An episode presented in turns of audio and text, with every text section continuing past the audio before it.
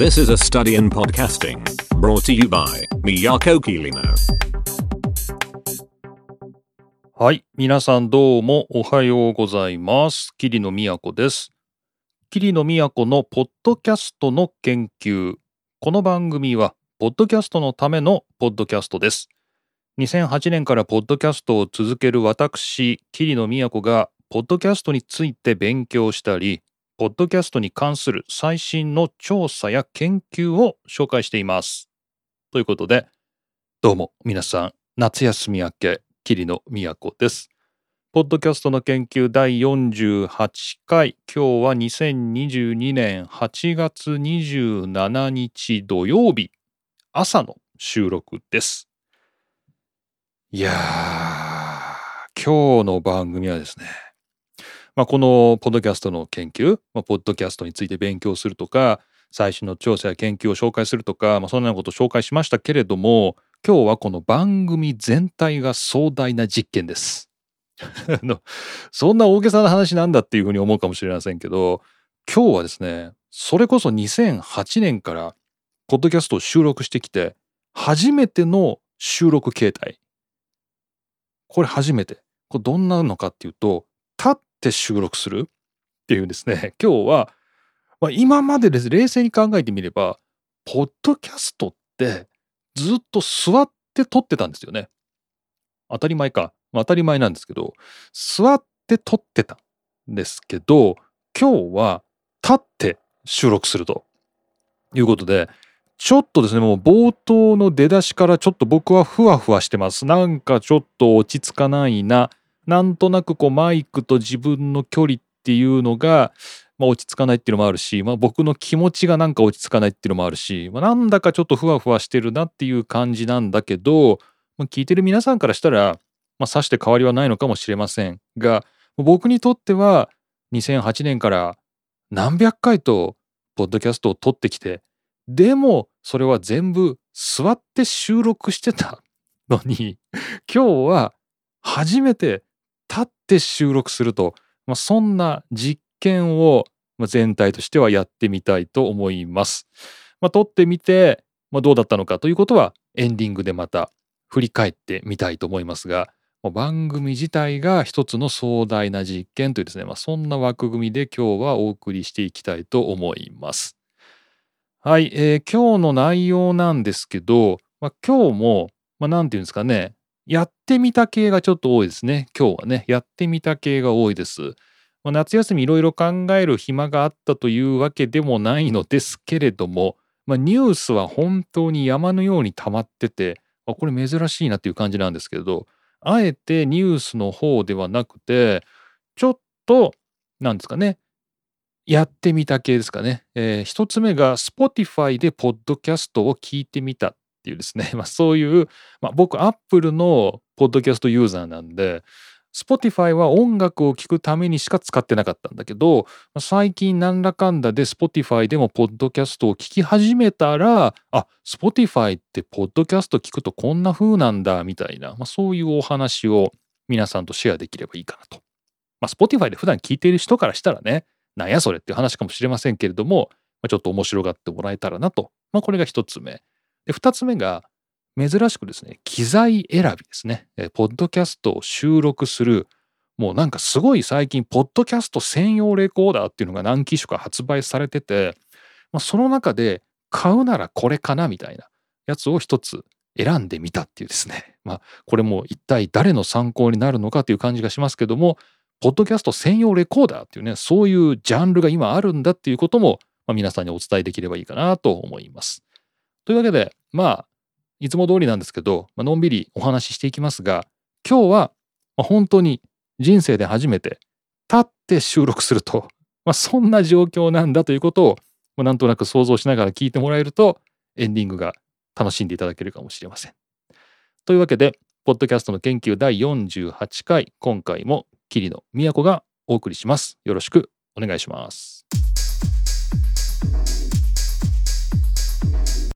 はい、えー改めて Spotify でポッドキャストを聞いているという方が増えているということで、えー僕がですね、最近発見した Spotify でポッドキャストを聞くっていう、その体験についてお話ししたいと思います。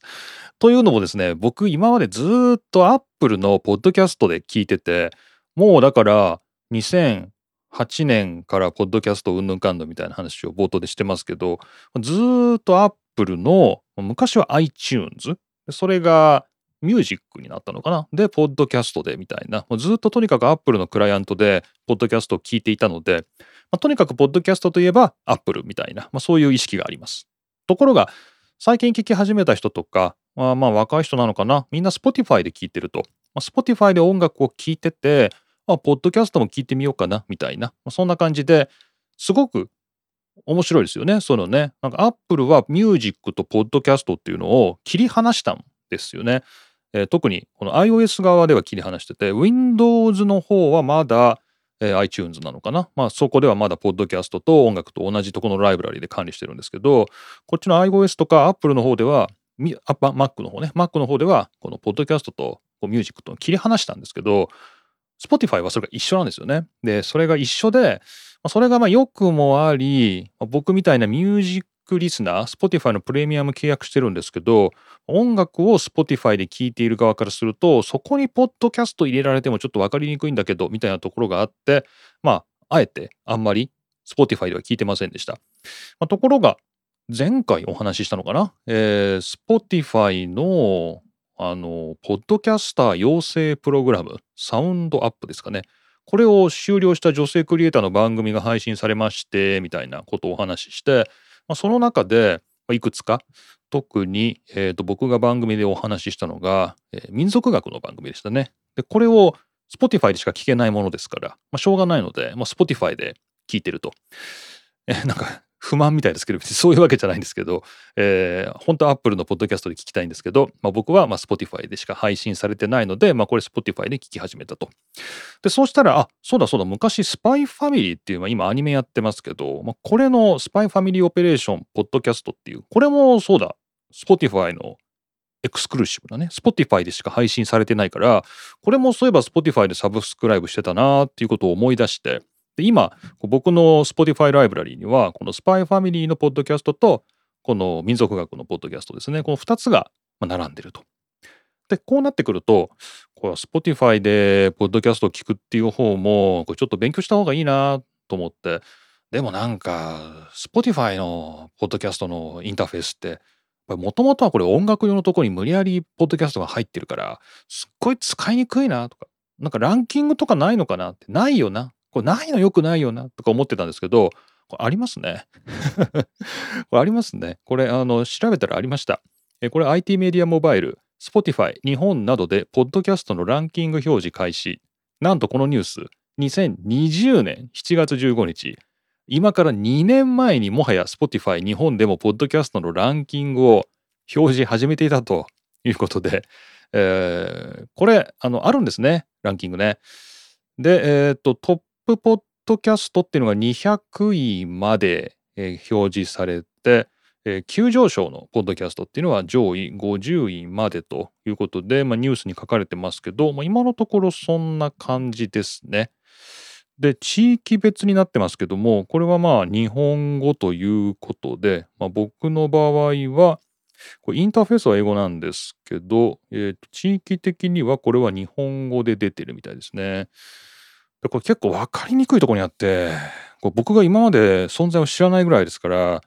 えーまあ、Spotify メニュー的には Search っていうですね検索っていうとこがありますので、まあ、そこへ行きますと音楽のジャンルメタルとかクラシックとかファンクとかジャズとかですね R&B とかそういうジャンルがずらずら並んでいる、えーところが出てくるんですけどその中にポッドキャストっていうのが、えーどっかにあると。どこにあるんだろう。これ本当に分かりにくいんですよね。ポッドキャストどこにあるの？どこにあんだこれ？ない？ああった。一番左上にありました。ポッドキャスト。そうすると、まあ、ポッドキャストだけのページっていうところが出てきて、この中で、えーポッドキャストの人気ランキングというのがありますよと。でもこれパッと出てこないんですよね。どこにあるんですかね。このカテゴリーの中のポッドキャストチャーツと、ポッドキャストランキングっていうのがあります。で、その中で、ポッドキャストチャーツ、僕の場合ちょっと英語になってますけど、日本語だと多分トップポッドキャスト、日本みたいなね、そこと急上昇のポッドキャストっていうのね、こう2つありますよと。で、これを見ますと、まあ、ランキングがずらーっとですね、200位まで出てますよということで、えー、こんな感じでですね、Spotify でもランキングが表示できると。ただし、Apple と違うのは、このジャンルごと、このカテゴリーごとのランキングっていうのは出ないので、えー、急上昇とか、こう総合の200位とか、まあ、これは出るんですけど、例えばお笑いのね、コメディの番組を探してる人が、コメディだけのランキングみたいなとか、そういうのは日本では提供されていない。で、これ2年前のニュース、2020年の IT メディアのものでも、アメリカ、イギリス、ドイツ、オーストリア、オーストラリアなど一部の地域ではカテゴリー別のランキングを表示しているんだけれども、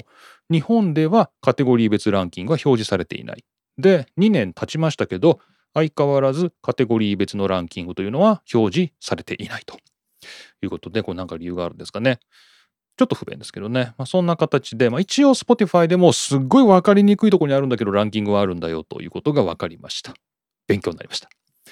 で、もう一個ですね、こうやって改めて Spotify でポッドキャストを聞き始めてみたら、この Spotify オリジナルのね、Spotify でしか聞けないやつだけだと思うんですが、自動の文字起こしが表示されるようになってますね。これはびっくりしました。で、僕が見つけたのはこのスパイファミリーのオペレーションポッドキャストっていうやつなんですけど、これでそれぞれのエピソードのページに行きますと、あのいわゆるショーノート、説明ですね、えー、今回はこういう内容でとかね、関連する記事はこれですよとか、まあ、この番組でもショーノートに書いてありますとかね、詳細欄にありますっていうふうにお話ししてるやつです。説明ってとこね。それはね、あの、どの番組にもあるんですけど、こう、文字起こしっていうタブがありまして、でそこに行くと、えー、こんなこと書いてありますね。このトランスクリプトは、つまり書き起こしは、自動的に生成されました。正確さにばらつきがある可能性があります。っていうですね、まあ、そんなようなことが書いてあるんですけど、こうザーッとですね、時系列に、まあ、0分00秒、0分、まあ、5秒とかですね、そういう感じで、まあ、この辺ではこんな話をしてましたよっていうのの書き起こしがね、載ってるんですよ。これだね、僕がね、やろうって言ってたのはね。でもこれはあの本当に自動的に書き起こされてるものなので、まあ、僕があの自動のね、あのサービスで、まあ、とりあえず書き起こしとけば、まあ、検索とか自分で探すときに便利だろうっていうね、まあ、それ程度、その程度の、まあ、本当インデックスになればいいなぐらいの感じの、すごく低レベルな文字起こし。これが Spotify でも、これ多分オリジナルのやつだけなんじゃないかな、えー、文字起こし出てます。でこの番組も Spotify で配信してますけど、Spotify の中で文字起こしはしてくれてなかったので、まあ、多分これは Spotify のオリジナル番組だけなのかなっていうふうに思ってますが、まあ、文字起こしが出てると。これはやっぱいいですね。これはま自分でやろうかなと。なので、ちょっと自分のところでブログ作って、まあ、番組の書き起こしをとりあえず貼り付けとくと、まあ、そんなようなことをやってみようかなとはま思って、まちょこちょこ作業してるという感じです。はい。まあ、こんな感じで改めて Spotify で、まあ、いくつか番組を聞き始めてみて、ちょっと Spotify のポッドキャストの配信のインターフェースっていうものがちょっと勉強になりました。まあ、今日お話ししたのは、えー、Apple のランキングが非常に有名なんですけれども、ポッドキャストの Spotify でもランキングは表示できると。ただし、日本では、えー、このサービスがリリースされて2年経つんですけれども、相変わらず総合ランキングですね。総合のランキングしか表示できなくて、カテゴリー別のランキングはどうも見ることができないっぽいっ。ぽいです。これまたちょっとインターフェースを潜っていくと、どこかにあったりするのかもしれないんですけれども、えー、今のところはなさそうな感じです。はい。それぞれのカテゴリーで、えー、ポピュラーなポッドキャストはこれですよっていうですね、そういうおすすめが表示されるんですけれども、それ以上のランキングみたいなものは出てこないですね。はい。こんな風になってます。で、もう一個が、え書き起こしですよね。えー、これ Google がやってるって言ってたかな ?Google の検索エンジンでポッドキャストが引っかかるみたいな、なんかそんなような話もあって、この自動でなんか中でね、Google のポッドキャストの中でこう書き起こしがされているんじゃないかみたいな、そんな話があってのまあ、インデックスつけるためには、ポッドキャスト書き起こしとくといいよねみたいな、まあ、そんなようなことがあったんだけど、Spotify の、まあ、多分オリジナルの一部の番組だけだと思うんですけど、自動の書き起こしが表示されるようになってますよと、そういうことも分かりました。というわけで、えー、今回は、まあ、やってみたという、まあこれメインの今日のコンテンツみたいなもんですけども、Spotify でいろいろ見て試してみたら、まあ、こんな風になってたという、ちょっと共有しておきたいというお話でした。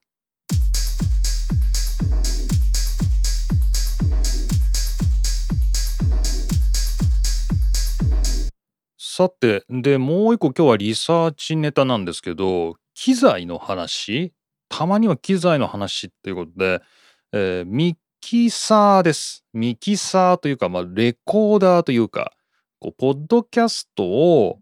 こう、一人なら、まあ、iPhone とかね、まあ、そういうので、まあ、撮ればいいし、二人でも、まあ、向かい合って撮るとか、まあ、結構簡単に撮れるんですけど、4人とかね、こう複数の人数でちゃんとしたある程度のクオリティのショーを撮りたいっていう時に、まあみんな別々のね場所でバラバラにっていうんだったら、まあ、今ズームを使うっていうのがすごく一般的だっていうね、まあ、そんな話あるんですけどそうじゃなくて、まあ、同じ場所でね基本的に同じ場所で3人とか4人とか集まってポッドキャストを撮ると、まあ、そんなこうラジオ局でやってるみたいな感じ？なんかそんなので撮る時に今いくつかそういうポッドキャスト用の機材、ポッドキャスト用のレコーダーっていうのが販売されてるんです。で、これをね、僕、職場のポッドキャストを撮るときに、これは何かちょっと一つ、これの中のどれか一個ちょっと導入しようかなって思ってたんですけど、まあ、なんか、導入に失敗しまして あの、いろいろと、あの、まあ、予算の問題もあったし、納期の問題もあったりして、ちょっとですね、うまくこの年度頭で購入できなかったんで、次の来年度こそは導入しようと思って、えー、相変わらず情報を集めてますけど、調べてたらいろいろできることとできないことがあるんだなっていうことで、ちょっと面白くなってきましたんで、ちょっと現時点の情報を皆さんに共有します。で、このポッドキャストの専用と、ポッドキャスト用のレコーダー、ミキサーっていうふうに販売しているものが現在3つ、3機種、えー、調べた限りありまして、1つ目がタスカムというメーカーのタスカムさんのミックスキャスト4っていうですね、こういうのがあります。これ現在もニュースになってましたね。2022年8月1日、ポッドキャストなどの音声コンテンツ制作やライブ配信をサポートするタスカムのミキサー、ミックスキャスト4が最新ファームウェアを公開ということで、まあなんか機能が増えたよということで、まあこれ音声コンテンツ制作、ライブ配信、イベント収録とですね、まあいろんなところで使えますよと。でこれ皆さんこう見ていただくと分かるんですけどこうミキサーっていうですねこう複数の音声をこれフェーダーって言いますけどこの音量を上げる下げるみたいなこうなんかレコーディングスタジオにあるやつなんかこうヒューってね上げたり下げたりみたいな、まあ、これが並んでてで右側にはこのボリュームメーターとかあとなんかあの色とりどりのパッドのボタンがあってこれでこうダダンとかですねピーとかですねなんかそんなような こう効果音も出せますよってね。で、さらにこう背面を見ますと、マイクが4本同時にさせて、まあ、他にいろいろ音声入力もあるし、あとはヘッドホンも4つさせますよと。これ一番大事なところです。はい。えー、マイクが4本させるのとヘッドホンが4本させるっていうのはもうこれは必須ですね必須でこの条件ということでいろいろ探していくとなかなかヘッドホンを4つさせるっていうとやっぱこのポッドキャスト専門というか、ポッドキャスト用に設計されたみたいな、この3機種っていうのが浮かび上がってきます。で、1つ目がこのタスカムのミックスキャスト4。で、2つ目が Zoom というですね、これ日本のオーディオメーカーですけど、まあ、Zoom さんが出してるポッドトラックっていうですね、それもあります。ただこのポッドトラックは2種類ありまして、えー、ポッドトラックの P4 っていうやつと P8 っていうやつがあります。で、今回は、まあ、P、まあ、どっちもいいんですけど、どっちも4チャンネルいけると思うんですけど、まあ、P8 という方がタスカムのミックスキャスト4に、まあ、相当する感じですね。はい。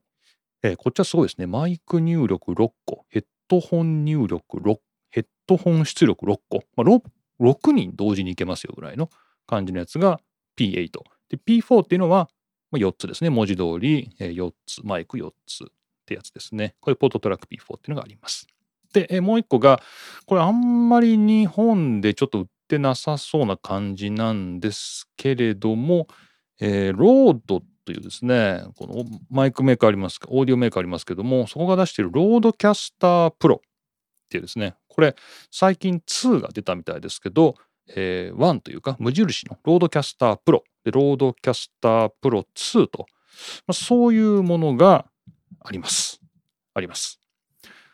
ありますって言って、でも日本ではなんか売ってないみたいな感じで、えー、手に入るのかな？並行輸入で手に入るのかなっていう感じはしてますけど、あんまりちゃんとは売ってないのかなっていう感じです。まあ、とりあえずこの3つの機種があるのかなっていう感じです。タスカムのミックスキャスト4で、えー、ズームのポッドトラック P4、P8 で、えー、ロードのロードキャスタープロ1、2ですね。まあ、こんなのがあります。で、まあ、それぞれ、えーまあ、マイクが4本最低限させるし、ヘッドホンも4つさせるということで、まあ、もし複数の人数でちゃんとした番組撮るっていうなら、まあ、こういうのが便利だなと。まあ、とにかくこのヘッドホンが4つさせるっていうのがすごい大事で、これ今ね、僕、職場のポッドキャスト撮るときに機材の選定をミスしたんですけど、間違っちゃったんですけど、あの、オーディオインターフェースを普通のね、オーディオインターフェース買っちゃったんで、マイクはまあ入るんです。マイクは2本入るんですけど、ヘッドホンが1個しか刺さないんですよね。で、まあ、しょうがないんで、えー、私物の10年ぐらい前に買ったベリンガーかな？ベリンガーのヘッドフォンアンプヘッドフォンのディストリビューターっていうのがありまして、ヘッドホン4つ分配できますよみたいなそういうアンプがあって、まあ、それ持ち込んでやってるんですけど、まあ、配線がややこしいです。はい、で一応やれますけど、まあ、このヘッドホンたくさんさせるのいいなと。で、まあ、こういう中でこう3つ、まあ、価格もそれぞれ、まあ、10万円はしないぐらいですかね。まあ、なんか6万から8万ぐらいで収まるのかなっていうような感じの、まあ、感じで、まあ、スペックも横並び。よくよくマイクプリアンプのノイズレベルとか、あと許容されるこのゲインのね、幅とか見ると、だいぶ違うんですけど、まあ、普通のダイナミックマイク使うレベルでは多分大丈夫。ただすごく感度の低いダイナミックマイクあの使うっていう場合だと、まあ、例えば手話のちょっと高級なラインのマイクとかそういうのを使う場合にはちょっとスペックに注意っていうような感じもあります。が、まあ、一応使えますよと。まあ、大体横並びですよっていう感じなんですけどこう、まあ、買ってもいないのにいろんなマニュアルを見ていろいろ調べてたらこれはねダメなやつといいやつがありますね。ダメなやつといいやつがある。僕の用途でこれダメなやつっていうのはあのこれをオーディオインターフェースとしても使えたらいいなと。まあこうスタンドアローンのポッドキャストのミキサーやレコーダーとして使えるのはもちろんいいんですけど、これを Mac とか PC につないだら、こうマルチトラックで使えるオーディオインターフェースになってほしい。例えば今僕 Logic Pro で収録してますけど、Logic Pro で4トラック同時に収録、個別のバラバラのトラックで収録できるみたいな風に動いてほしいんですよね。わかるかな言ってること。ね、こう 4, ちょ 4, 4チャンネルね、4トラック分の、えーまあ、レコーダーがあるとして、まあ、それを、まあ、個別に使ってる分には4トラック分のレコーダーになりますよと。ね。で、これを Mac につないだら、4チャンネルのバラバラにこうオーディオを入力して、こっちの Mac 側では4個こうそれぞれ別々の音声のトラックとして取れるように動いてほしいとマルチトラック録音ができてほしいっていうねそういう希望があるんですけどこれができるやつとできないやつがあります。で、Zoom はできません。で、Zoom のポッドトラック P4 と P8 はこれは USB インターフェースとして使うときにはステレオ入力になってしまうので2トラックになっちゃうと。だからたとえ4個6個えー、マイクを挿してみんなで収録しても Mac や PC にそれを直接録音するときには2トラックステレオになってしまうと。これはね、後で編集できないんで、これアウトです。ね、これダメ。なので、 Zoom はダメですね。で、えー、 RODE の RODECaster Pro とタスカムの Mixcast 4は、えー、裏を取りました。で、マニュアル見てですね、えー、調べて、えー、それぞれえー USB インターフェース時にマルチトラック録音が可能であるということが分かりましたので、まあ、買って試してみないと分かりませんが、まあ、少なくともスペック上はできるということで、えー僕がもし買うなら、まあ、Zoom のやつ安くてすごく便利そうでいいんですけれども、タスカムの Mixcast 4か RODECaster Pro ですね。このどっちかを買うと、まあ、キリノの用途としては良さそうだと。まあ僕の用途としては、まあ3人とか4人が同時にマイクとヘッドホンを挿して、まあ、みんなで収録できること。もう一個が Mac や PC に挿した時にマルチトラック録音が Mac 側でできるっていうこと。まあ、この2つの条件で考えると、まあ、タスカムか RODECaster だなと。で、なんかさっきごちゃごちゃ言ってたノイズレベルがとか、このマイクのプリアンプのゲインがとか、まあ、そういうことを言い始めると、 RODECaster Pro の方が良さそうです。さすが RODE。ただ、なんか日本には入ってきてないのかな。なんかちょっと正規では入ってきてないような感じで、えーまあこれ状況変わるのかなっていう感じですね。はい。というわけで、えーちょっとですね、機材について、まあ、ごちゃごちゃお話ししましたけども、まあ、今本当にみんなね、集まって番組撮らないみたいで、あの、ほとんどの人が今、えズームで、あの、撮ってると、なんかね、本当にね、そういうニュースすら出てます。えっ、とね、どこで見たんだったかなって感じなんですけど、まあ、なんかもうみんな本当に一番メジャーなのは Zoom だよと。決してこう専門のねポッドキャストを撮る用のオンラインサービスとかもあるんですけどあのそういうのではなくて本当にみんな今 Zoom で撮ってるんだよねっていうですね、まあ、そんなようなことが出てたりしますのでまああんまりこう4トラックこう一堂に会してですね撮るっていうそういうニーズって、まあもしかしたらないのかもしれないからこそのこの機種のバリエーションの少なさなのかなってちょっと思っちゃいますけど、まあ、それでも、僕みたいなニッチな用途としては、まあ、いくつか逃せない機能がありまして、まあ、それを、まあ、実現してくれるのは、まあ、この3機種の中でも特にタスカムの Mixcast 4と RODE の RODECaster Pro かなということで忘れないようにお話ししておきました。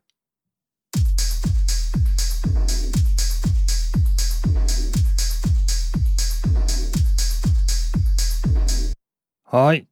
というわけで、ほとほと疲れましてね、今回もね、ちょっと疲れ方がいつもと違うんですけど、えーまあ、とりあえずはもう疲れたということで、霧の都のポッドキャストの研究第48回目でした。で、立って収録してみたんですけど、こう、なん、なんなんでしょうね。ちょっと落ち着かないですね。まあ、なんか、なんか落ち着かないとしか言えないんですけど、落ち着かないですね。なんか、なんかゆっくり話したいなと思う気持ちもなんか妙に出てくる一方で、こうなんかせかせかなんか話しちゃってるのかなとかですね。なんかちょっとこう妙な感じです。なんかちょっと自分が落ち着かないみたいなそんな感じがします。でも冷静に考えてみれば、僕は仕事上は立って話してるんですよね。こう、まあ、なんか講義をするとか、ね、あの、まあ、講演をするとか、まあ、何にせよ、基本的には立って話すから、なんか立って話をするっていうことは僕にとってはすごい自然なはずなんですよね。自然なはず。まあ、声も出るだろうし。なんだけど、ポッドキャストっていうのは、なんかもうちょっとこう、なんか座って、個人的にお話をするというか、なんかもうちょっとこう、なんか落ち着いて話すみたいな、なんかそんなようなノリがあるので、なんかなんだけど僕が立っちゃってるんで、もう僕の中で立つと、なんかちょっと違うモードになるというか、話のね、モードが変わるのかなみたいな、なんかそんなようなところもあるのか、なんかすごいふわふわし してますね。ふわふわしたまま終わりました。で、なんで今日これ立って話してるんだっていうことなんですけど、まあこれはまあ本当余談なんですけど、あの僕職場では立ち机なんですよ。スタンディングデスクっていうのを使ってて、あのいわゆる高さ110とかがあるのかな？そのすごい高い机で普通机って多分70ぐらいだと思うんですけど、まあ、それよりもなんか何段も上でね110センチか120センチぐらいか、まあ、それぐらいの高さのデスクをまあ使ってて、まあ、その上で PC のキーボードを叩いたりとかあの書き物したりとか、まあ、するっていう、まあ、立って仕事してますっていうねそういう状況がまずあるんだよと。なんだけど家では、まあ、そういう環境ではなくて、まあ、座って仕事をするみたいな、まあ、そういう感じなんですよね。で今お盆で1週間ぐらい職場が閉鎖されててでまあじゃあしょうがないからっつって、まあ、仕事もたくさんあるんで休みのはずなのにね休みのはずなのに仕事がたくさんあってで、まあ、仕事を家でやらざるを得ないって感じになったんだけどでいざですね家では座って仕事してたら腰が痛くなってきてでまあ先週ねロードバイクのイベントあったんですけど、まあ、その前にちょっと乗り込んどこうみたいな感じで毎日乗ってたんですけど、まあ、ロードバイクに乗ってる時に腰がピキンって痛くなって、まあ、そっからちょっと動けなくなっちゃったんですよね。腰をやっちゃって。ねえ。でまあこれ座って仕事するの無理だっていうことで幸いこう家に置いてあるデスクがこう足を伸ばして立ち机にもできるよみたいなそういうやつを買ってあったからよしこれはいい機会だと思ってこれをスタンディングデスクにしてみてでその上に PC もセットアップして腰痛いのに。で立ってあの仕事するようにしたんです。でそうなると、まあ、家にはこのディスクしかないのでポッドキャストも立って収録するということになってしまったということでまあなんかあれよ高いさ高さ80ぐらいのスツール買ってくればねもちろん座って収録できるからまあ、スツール買ってこようかなとは思いますけど少なくとも今日はまだそういう装備もないので、まあ、立って撮ってみたと。まあ、そういうことで、まあ、腰痛が原因ですかね腰痛が原因で家でも立って仕事をすることにしてみた結果ポッドキャストも人生初立って撮ることになってしまったと。でその結果はなんかすごいふわふわしてると。まあ、そんな感じでございました。はい。まあ、聞いてる皆さんはどうだったのかよくわかりませんけれども、まあ、いつも通りであったことを願いたいと思います。はい。というわけで、えー、霧の都のポッドキャストの研究第48回目をお送りしました。またじゃあ次回、まあ、次回は立って撮るのか座って撮るのか分かりませんけれども、また次回お会いしようと思います。